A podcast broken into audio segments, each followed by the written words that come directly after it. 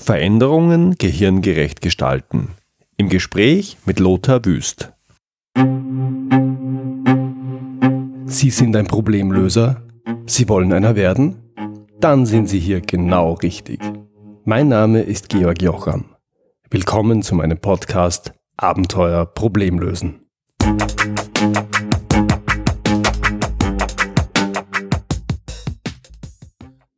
Meinen heutigen Gast habe ich eingeladen, weil er ein spannendes Buch rund um das Thema Change Management und Veränderung geschrieben hat. Bei mir heute im Podcast ist Lothar Wüst.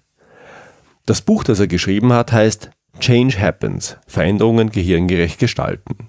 Darüber und über seinen Ansatz unterhalte ich mich heute mit ihm. Hallo Herr Wüst, herzlich willkommen. Guten Abend nach München. Schön, dass Sie heute dabei sind. Hallo Jocham, schönen guten Abend nach Wien. Ich freue mich sehr auf unser Gespräch. Ja, ich mich auch. Äh, Herr Wüst, wir sind aufeinander gekommen, weil Sie ein Buch geschrieben haben und äh, ich finde, der Titel hat schon in sich, nämlich Change Happens, Veränderungen gehirngerecht gestalten. Und mich persönlich äh, interessiert sowohl das Thema Change, also Veränderung, als auch das Thema gehirngerechtes Gestalten. Das hat mich beides gleich angesprochen. Ich würde gern, gern mit zwei Fragen gleichzeitig einsteigen, nämlich was verbirgt sich hinter diesem Ansatz und welches Problem löst man damit? Ja, sehr gerne. Das Buch Change Happens, das ich ja gemeinsam mit meinen Kolleginnen und Kollegen Margaret Klinkhammer, Dirk Stöß und Franz Hütter geschrieben habe, trägt ja im Titel schon eine gewisse Provokation. Change happens, da liegt eine andere Assoziation relativ nahe. Shit happens, ja. Und ähm, wir haben diesen Titel ganz bewusst so gewählt, denn wir erleben in der unternehmerischen Praxis als auch in der Beraterpraxis entweder eine totale Dramatisierung von Veränderungsprozessen, das ist alles böse und idealerweise soll alles bleiben, wie es ist, oder wir haben so etwas Glorifizierendes, nichts ist so beständig wie der Wandel, wir müssen nur zusammenreißen und dann funktioniert das alles. Ja? Und ähm, das ist uns in beiden Richtungen zu kurz gegriffen und das wollten wir durch den Titel schon mal etwas markieren, diese Denkweise.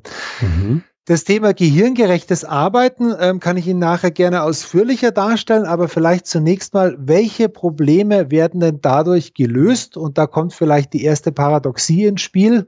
Zunächst wird gar nichts gelöst, sondern wir helfen unseren Kunden dabei, und wenn wir von Kunden sprechen, sind das Entscheider, Vorstände, Unternehmen, Einzelpersonen, wie auch immer, Ihr Problem, das Sie in Bezug auf ein bevorstehendes Veränderungsprojekt haben, erstmal richtig zu verstehen.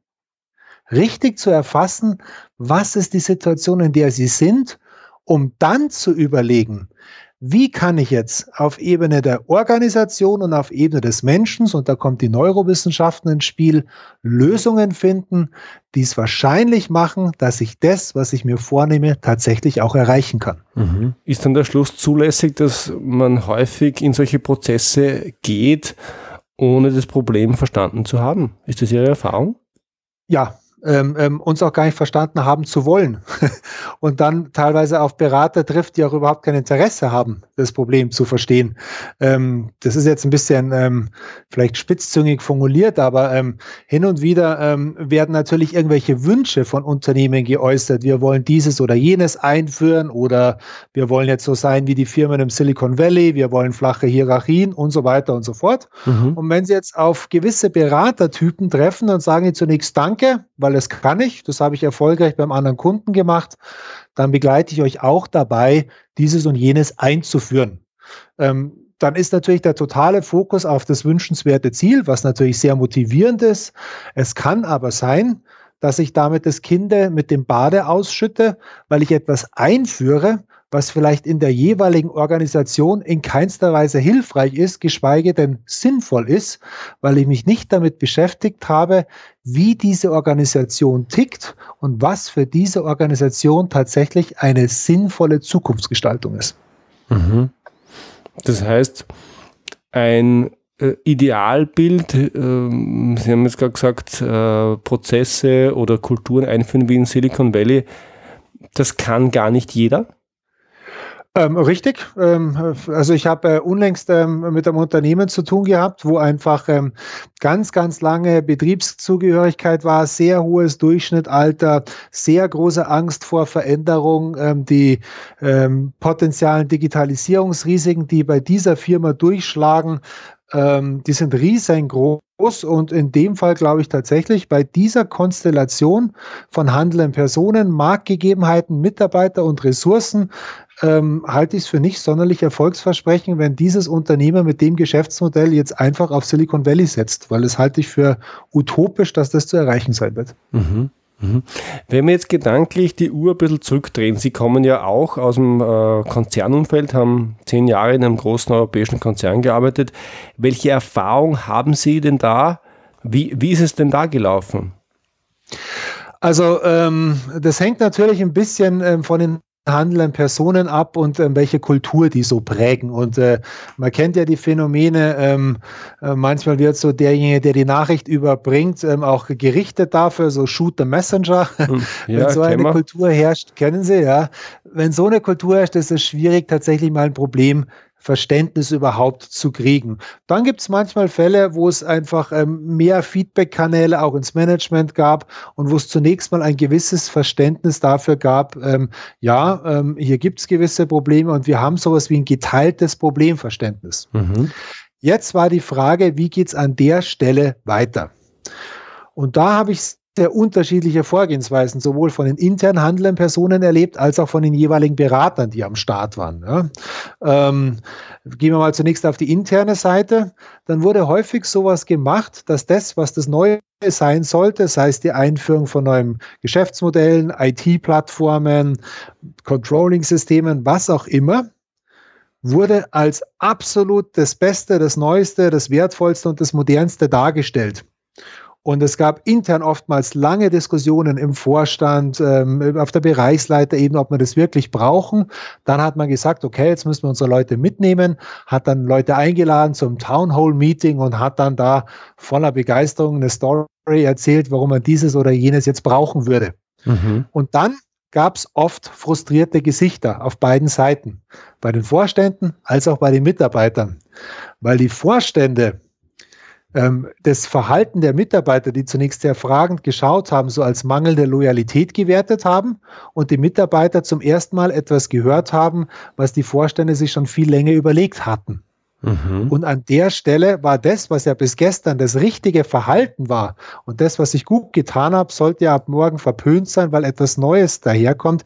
Da war keine Synchronität zwischen gegenwärtiger Lage, Problem, Ausgangssituation und zukünftiger Lösung. Mhm. Und wenn das verpasst wird, dann ist immer so ein gewisses Missverständnis in Organisationen und die vermeintlichen da unten sagen immer, die da oben wissen gar nicht, was los ist und die da oben sagen jeweils, äh, die da unten sind nicht loyal und ziehen mit. Und wenn das der Startpunkt von egal welcher Art von Veränderung auch immer ist, dann wird es einfach in der Umsetzung äußerst holprig, dass sie die Veränderung in der gewünschten Richtung und Zeit zu Ende bringen. Mhm. Ich gebe zu, die eine oder andere ähm, Analogie dazu habe ich schon fast ganz genauso erlebt. Die Frage, die man natürlich jetzt stellen muss, ist, wie geht's denn anders, wenn, wenn, also ich denke jetzt an meine Zeit im Konzern, ja, da gibt es einen Vorstand, der gibt den Weg vor und der kommuniziert den möglicherweise auch in dieser Form. Und ja, da kommt gedanklich, kommen ein paar alte Dinge, ein paar äh, ähm, gut eingeübte Dinge werden in Frage gestellt, kommen unter die Rede, das führt zu Unmut. Aber wie, wie macht man denn so einen Prozess, wenn es mir um Richtungsentscheidungen geht? Wie kann man sowas denn besser machen? Also ähm, zum einen denke ich, ist es immer hilfreich, ähm, sich ähm, von außen dazu Unterstützung dazu zu holen. Und ähm, wenn man sich da Unterstützung dazu holt, dann ähm, ist die Frage, was man sich von dieser verspricht. Ich kann mir natürlich jetzt Beratung einkaufen, die mir zunächst mal sagt, ähm, was macht der Markt und was sind irgendwelche Benchmarks bezüglich der jeweiligen Branche, in der ich aktiv bin. Mhm. Und das kann durchaus erhellend sein.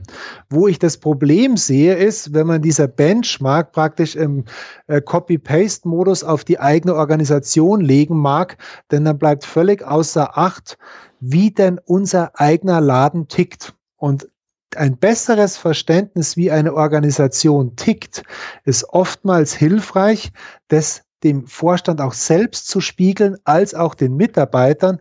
Und wenn man da als Berater eine Einigkeit erzielt im Sinne von diese Beschreibung ist treffend, dann kann ich mir jetzt überlegen, wie kann ich von diesem Ist-Zustand zu dem wünschenswerten Ziel kommen. Und da helfen einfach auch Gedanken aus der Systemtheorie oder auch aus den Neurowissenschaften extrem weiter, sowohl für die Diagnose der Ist-Situation als auch für die ähm, Planung der zukünftigen Situation. Mhm. Ich bin ja äh, ganz ein geheimer Systemiker, aber eigentlich nur als Fan, weil ich habe es nicht gelernt. Mir gefällt es nur sehr gut, auch von den Ergebnissen her. Und ich finde auch Neurowissenschaften sehr, sehr spannend. Aha. Äh, die beiden Ansätze, die Sie da kombinieren, wie spielen denn die da mit rein? Ähm, was verbirgt sich dahinter? Also nicht, nicht alle unserer Zuhörer wissen, was äh, ein Systemiker ist oder was Systemtheorie ist. Was ist das eine, was ist das andere und äh, wie fließt es bei Ihnen ein? Genau. Ähm, ich möchte vielleicht zunächst sagen, warum wir überhaupt auf die Idee gekommen sind oder die Notwendigkeit gesehen haben, die Dinge zu kombinieren. Ja, gern. Ähm, wir haben so aus unserer eigenen Praxis, sowohl als Mitarbeiter, Führungskraft in Konzernen als auch in der Beraterpraxis Folgendes beobachtet. Es gibt ähm, Berater, die sind, möchte ich mal sagen, sehr stark auf der Organisationsebene. Die können Organisationen lesen, die verstehen, wie Organisationen funktionieren und die haben einfach eine hohe Kompetenz, ähm, wahrzunehmen, wie die Organisation tickt und Vorschläge sinnvolle zu erarbeiten, wie sie zu gestalten ist. Und dann kenne ich Leute, die sind so auf der Personenebene ganz gut aufgestellt, im Einzelcoaching, vielleicht auch noch mit Teams und dergleichen ähm, und können dort einfach äh, Dinge auf Teamebene oder auf Einzelebene gut angehen. Wenn ich natürlich jetzt Change Management Begleitung in Organisationen mache, dann muss ich beides spielen können. Und da habe ich oft Diskrepanzen erlebt. Denn ich kann nicht einfach das, wie menschliche Veränderung funktioniert, auf Organisationen übertragen. Und ich kann nicht das, wie Organisationen funktionieren, auf Menschen übertragen. Damit ich ein Stück weit verstehe, wie Menschen ticken und unter welchen Bedingungen bei Menschen überhaupt Veränderung funktionieren kann, helfen mir die Neurowissenschaften. Damit ich verstehe, wie Organisationen funktionieren, helfen mir die Systemtheorien. Und da kann ich jetzt mal gerne so ein bisschen einen Einblick in die zwei Kanäle geben. Mhm. Die Systemtheorie hat ja ähm, so manchmal macht mir zum Vorwurf, dass es sehr theoretisch sei. In der Wirklichkeit finde ich sie äußerst praxisrelevant, wenn man so ein paar Grundgedanken mal erfasst hat. Und ähm, ein paar markante Gedanken der Systemtheorie sind folgende. Das Wort sagt ja schon System. Also es gibt Systeme, die sie von etwas abgrenzen. Also zum Beispiel dieses Unternehmen grenzt sich vom Markt ab. Ähm, das heißt, jedes System, jede Einheit hat eine Umwelt und damit jetzt nicht Umwelt im Sinne von Natur, sondern etwas, was außerhalb des Systems ist. Das können Sie sich vorstellen wie zwei so Kreise, die aufeinander bezogen sind, weil um eine Grenze zu ziehen, brauche ich praktisch die Umwelt und dann kann ich ein System vom anderen abgrenzen. Wenn ich das für mich soweit verstanden habe, dann kommt jetzt so einer der zentralen Gedanken, der da heißt, ich kann von außen, also von der Umweltposition heraus, nicht direkt in ein System einwirken, sondern Systeme sind selbstreferenziell, die haben also für sich Entscheidungen getroffen und alles, was als Impuls von außen kommt, wird jetzt aufgrund vorangegangener Entscheidungen irgendwie angeknüpft daran.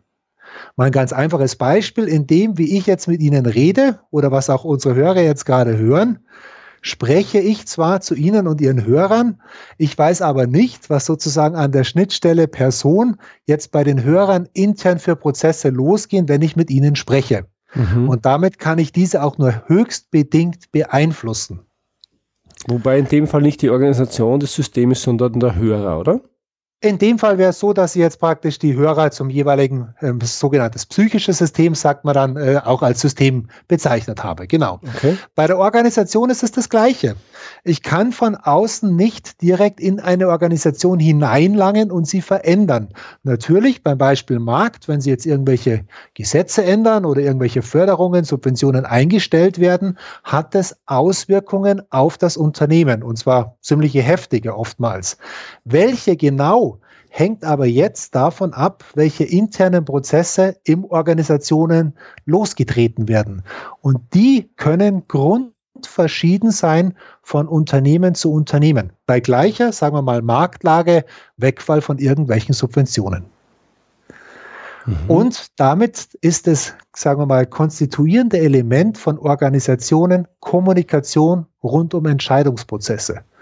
Das ist die kürzeste systemtheoretische Erklärung für Organisationen. Die Kommunikation von Entscheidungsprozessen. Und wenn Sie sich entscheiden zwischen A und B, dann klingt es ja manchmal so, als sei das eine vermeintlich objektive Entscheidung, als gäbe es nur A und B. Oftmals gibt es aber Variante C, D, E und so weiter auch. Aber aufgrund einer vorangegangenen Entscheidung gibt es nur noch A und B. Das bedeutet, wie Organisationen entscheiden, ist nicht unbedingt objektiv, sondern hochgradig von vorangegangenen Entscheidungen abhängig. Und die mal zu beleuchten und anzuschauen, welche Entscheidung wird denn per se gar nicht mehr in Frage gestellt? Was ist hier überhaupt im Fokus? Des Veränderungsprozesses, was ist das, was gar nicht mehr besprochen wird und das als externer zurückzuspielen, das hat natürlich eine ganz schöne Kraft, wenn man erstmal den Scope von so einem Veränderungsprozess festlegen mag. Mhm. Das ist jetzt die systemtheoretische Seite. Mhm. Äh, und ich glaube, für einige, die sich äh, noch nicht damit beschäftigt haben, auch mal ein bisschen schwer zu schlucken. Im ersten Moment muss man sich da denken, ja, aber meine Organisation, meine Firma ist doch mehr als das. Man kann meine Firma doch nicht auch darauf reduzieren. Die Systemtheorie geht davon aus, dass der Mensch nicht Teil der Organisation ist, sondern die Kommunikation in der Organisation. Aber natürlich, der Mensch speist etwas ein. Das Charmante dabei ist, daraus entsteht natürlich die Idee von Rollen, dass Rollenträger in Organisationen kommunizieren und nicht unbedingt Menschen, auch wenn es natürlich Menschen braucht, damit die sprechen können. Aber das der Vertriebsvorstand zum Finanzvorstand geht, hat zunächst was mit der Rolle zu tun und nicht mit dem Menschen. Diese systemtheoretischen Überlegungen haben ja durchaus einen ganz konkreten Praxisbezug und äh, möchte Ihnen da was aus einem Coaching erzählen, was ich letzte Woche hatte äh, von einem sehr erfolgreichen Strahlentherapeuten in Norddeutschland, der mir erzählt hat, dass er weiter expandiert, weiteren Standort aufmachen möchte und ähm, bei der Gelegenheit eine operative Führungsebene einziehen will in seiner Praxis. Ja. Und aufgrund seiner biografischen Erlebnisse, er selber ist nach Deutschland gekommen, ihm ist im, äh, vom Studium her Abschluss, manche Abschlüsse nicht anerkannt worden, er musste manches nachholen, hat er natürlich so biografisch ein paar Erlebnisse, die ihn sehr geprägt haben und hatte dann so die Idee, wenn er das praktisch die operative Führung in andere Hände gibt, dann müssten diese Mitarbeiter ja nahezu wie einen Schwur leisten, dass sie sich entsprechend einsetzen und dass sie auch ihren Preis sozusagen vom Engagement her zahlen für diese Rolle. Das war ihm persönlich sehr wichtig. Und dann sind wir nur so ins Gespräch gekommen, warum, und da kam natürlich so dieser biografische Aspekt und haben dann mal darüber gesprochen, wenn man sich Organisationen anschaut und in der strengen Systemtheorie Luhmanns sagt, in Organisationen kommt der Mensch nicht vor, sondern Rollen dann sprechen Sie als ein Rollenträger zu einem anderen Rollenträger und können natürlich an diesen Rollenträger gewisse Erwartungen formulieren, was aber zunächst mit dem Menschen nichts zu tun hat. Mhm. Und das ist natürlich ein spannender Punkt, weil wir häufig, wenn wir in Organisationen sind, aufgrund der Rolle, die wir innehaben, Dinge erleben, die uns als Mensch aber letztendlich natürlich beschäftigen, die uns stolz machen, die uns kränken, die uns äh, Freude bereiten, die uns lernbereit machen oder eben auch nicht. Aber all das erleben wir nur aufgrund der Tatsache, dass wir Rollenträger in einem System sind, CFO, CEO oder was auch immer. Mhm. Und allein das manchmal zu differenzieren, dass das, was mir gerade passiert, mit mir als Mensch nicht allzu viel zu tun hat, sondern an meine Rolle gekoppelt ist, kann teilweise Leuten sehr helfen, sich im positiven Sinne zu distanzieren und einen anderen Blick auf ihr aktuelles Problem kriegen und damit andere Lösungen einstreben zu können. Mhm. Jetzt haben wir uns ein paar Takte lang zum Thema System, Systemtheorie unterhalten. Mhm. Jetzt, äh, also die Organisationsebene, wenn man so will, jetzt die Neurowissenschaft. Sie haben gesagt, die Neurowissenschaft braucht man, damit man die Personenebene, die Teams, die Einzelpersonen gut abbilden können. Dafür ist die Systemtheorie nicht in dem Ausmaß geeignet. Was kann denn die Neurowissenschaft hier beitragen?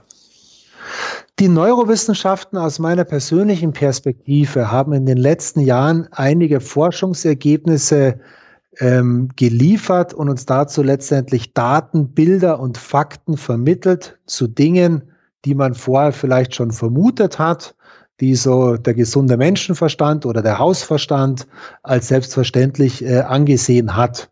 Aber jetzt durch diese wissenschaftliche Absicherung merke ich, dass wenn ich mit manchem Entscheider diskutiere, ich eine ganz andere Argumentationsbasis habe, wenn es darum geht, wie muss denn Lernen hier ermöglicht werden, wie muss Dialog funktionieren, damit es einfach deutlich wahrscheinlicher ist, dass sie zum Erfolg kommen mit dem, was sie vorhaben. Mhm. Was meine ich damit? Es gibt ein paar Prinzipien, die mittlerweile einfach visuell messbar sind in unserem Gehirn.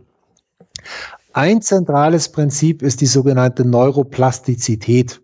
Also Neuro von den Neuronen, den Nervenbahnen, Plastizität, gestaltbar.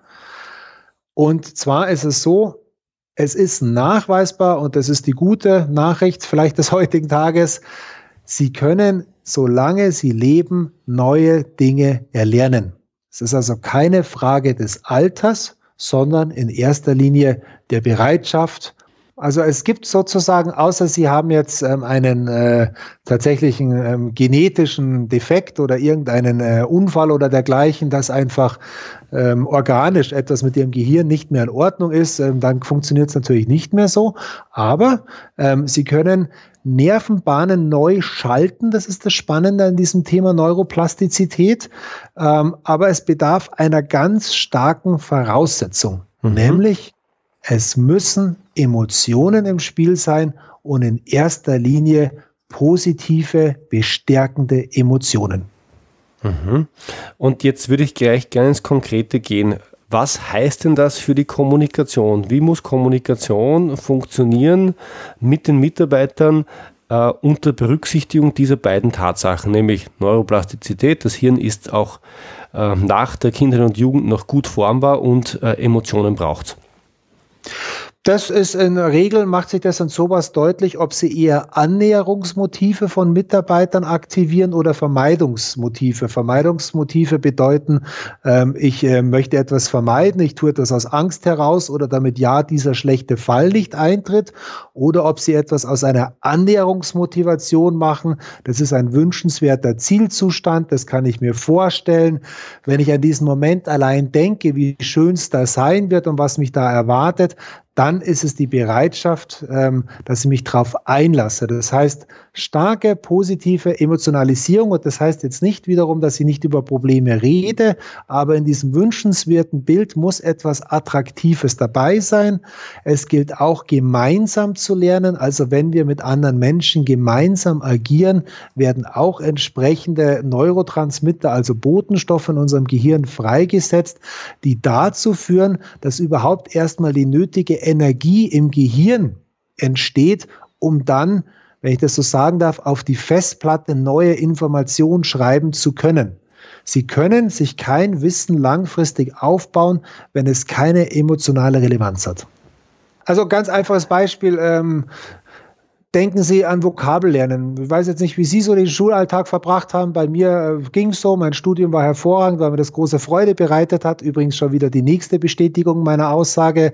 Starke Emotionalität, fällt Lernen leicht, entsprechende Resultate. Ja. In der Schulzeit, in den Fremdsprachen, die Vokabeln, die konnte ich ungefähr so lange, bis ich sie in der Schule vorsagen musste, meine Note erhalten hat und dann je nach Sprache waren sie meistens weg. Mhm. So. Jetzt lernen Sie eine Fremdsprache im Ausland. Und Sie merken, wenn ich diese drei, vier Sätze kann, steigt die Wahrscheinlichkeit deutlich, dass ich mit den Einheimischen ins Gespräch komme und so in jungen Jahren vielleicht ergibt sich was daraus. Sie lernen deutlich schneller und die Sätze wissen Sie oft bis heute. Mhm. Wenn Sie manches Lied hören, denken Sie an das Bild dazu, das Sie erlebt haben auf der Urlaubsreise, was auch immer. Manche Leute können mir genau sagen, welches Fußballspiel sie vor 20 Jahren wo gesehen haben, was da für Emotionalität drin war. Mhm. Das sind alles Beweise, dass starke Emotionalisierung einfach die nötigen Marken in unserem Gehirn aktiviert, um neues Wissen, neues Wissen zu verdrahten. Da bedarf es zwei Dinge. der nötigen Emotionalität als auch Intensität und Wiederholung dieser Impulse. Mhm. Also bei mir gehen gerade eine ganze Menge äh, Bilder von meinem Studium in Italien auf, weil genau aus der Zeit habe ich ganz viele intensive äh, Musik und sonstige Erinnerungen, auch sprachliche Natur, da ist ganz viel hängen geblieben und ich kann das jetzt aus eigener Erfahrung ganz unmittelbar bestätigen. Das ist, ja, die Emotion äh, hat hier große Auswirkungen.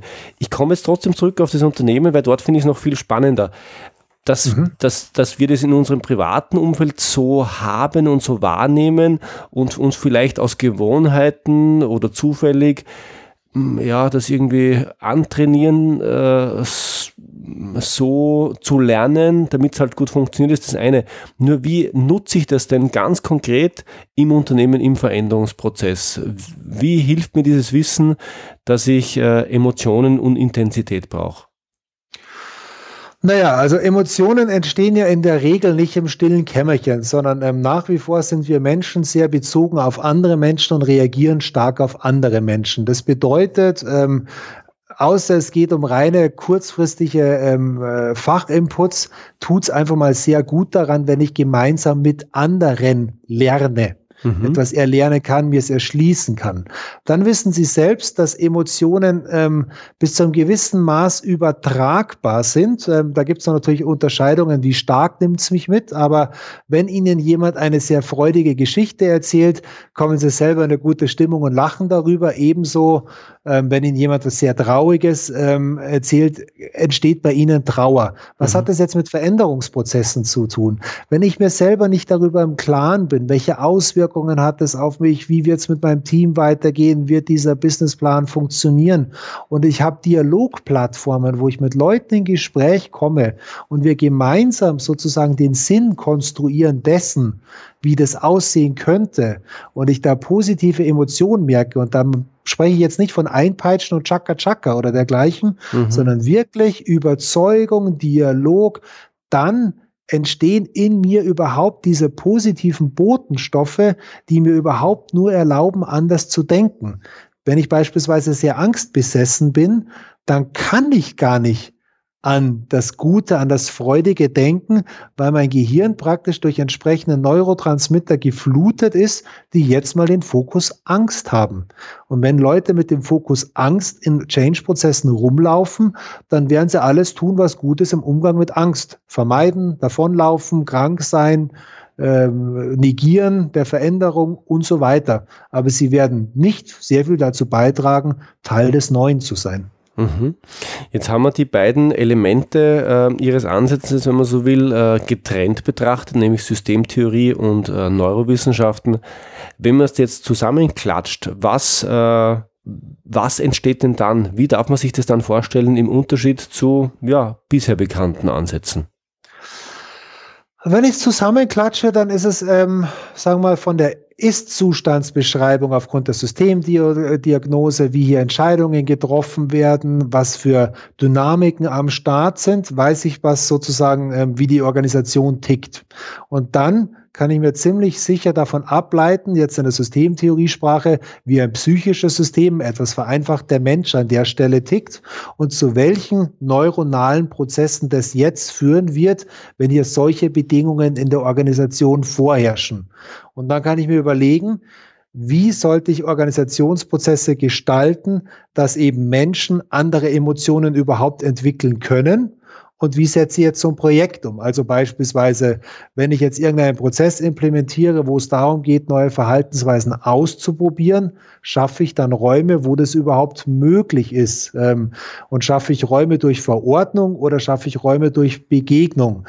Ähm, habe ich die Lage, die Emotionen meiner Gegenübers zu lesen zu können, damit umzugehen und begegne ich ihnen entsprechend?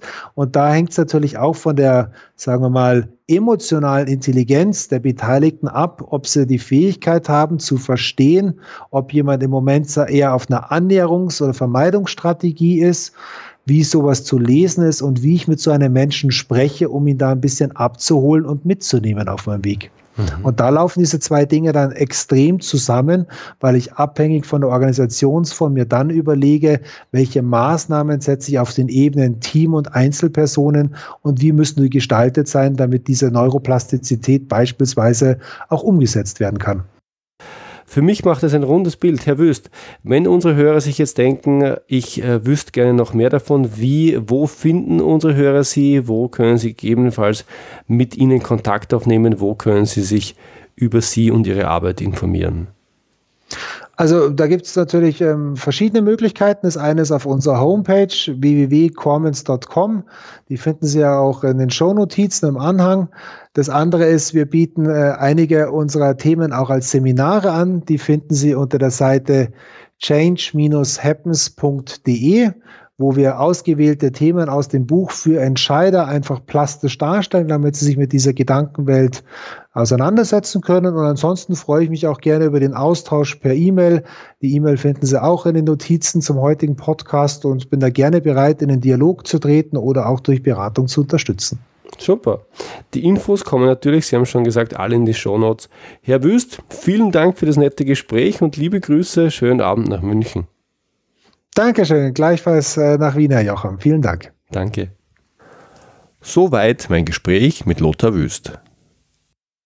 Das war's wieder für heute. Ich freue mich, wenn Sie beim nächsten Mal wieder dabei sind. Wenn Sie Fragen an mich haben, dann schicken Sie mir gerne ein Mail an info@georgjocham.com.